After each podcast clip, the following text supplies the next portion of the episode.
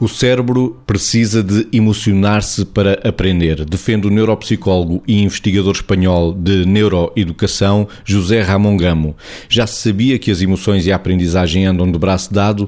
O que está a acontecer é que este facto está a criar uma acesa discussão no que se refere às metodologias de ensino. Vitor. Na prática, nós sabemos que o circuito de recompensa é aquilo que nos leva a aprender, traduzindo. No nosso cérebro existe um circuito próprio que tem a ver com esta relação entre as emoções, a satisfação, a motivação, a atenção e a memória.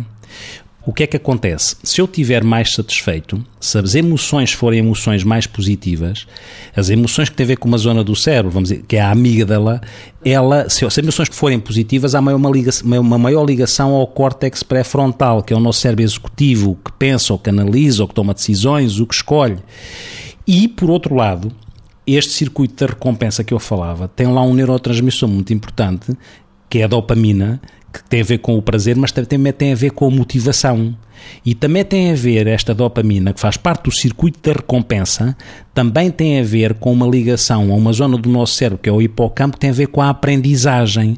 E, portanto, esta relação entre as emoções, emoções boas, maior motivação, maior motivação ativa este circuito de recompensa através da dopamina, sendo que a dopamina, ela, como eu dizia, está ligada ao hipocampo e ao processo de aprendizagem, à, à memória de longo prazo.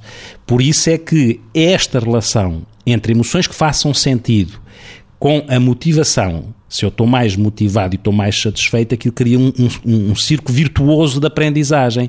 E, como tal, faz todo o sentido e isto tem uma tradução neurobiológica estudada. E este neurocientista, José Ramon Gamo, acrescenta ainda que a aprendizagem acontece na sequência motivação, atenção e memória. Margarida. Sim, e isto tem uh, claramente implicações ao nível dos métodos de ensino, não é? Porque na própria intervenção, nesta dialética entre o ensino e a aprendizagem, quem está do lado do professor, digamos, do mestre ou do formador, se tiver este tipo de conhecimentos, também vai recorrer a metodologias. Nós sabemos que há uma série de métodos de ensino, não é?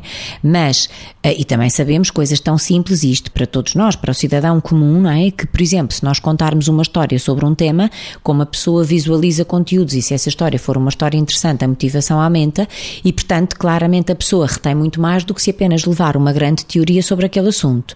Por outro lado, no dinamismo de uma aula em que algum tipo de estratégias são utilizadas de tal maneira dinâmicas que até mobilizam o riso ou que mobilizam o riso até coletivo se for uma aula uh, ou que mobilizam o, genuinamente o interesse porque às tantas causam uma certa dissonância e a pessoa fica ali ou, ou se quiser desconforto porque não são esperadas a pessoa fica ali com a atenção mais retida para ver o que é que vai acontecer a seguir. E às tantas quando se deu conta fez uma aprendizagem sem ter dado por isso. Ou seja o que é que aumentou? A quantidade de conteúdos que apreendeu, o que é que diminuiu o esforço com que o fez. Lá está, exatamente por isso que você dizia, porque para aprender motivou-se mais, captou a atenção e a memória entrou em ação sem que a pessoa desse por isso. Portanto, melhora o que sabe, diminui o esforço com que teve que o alcançar.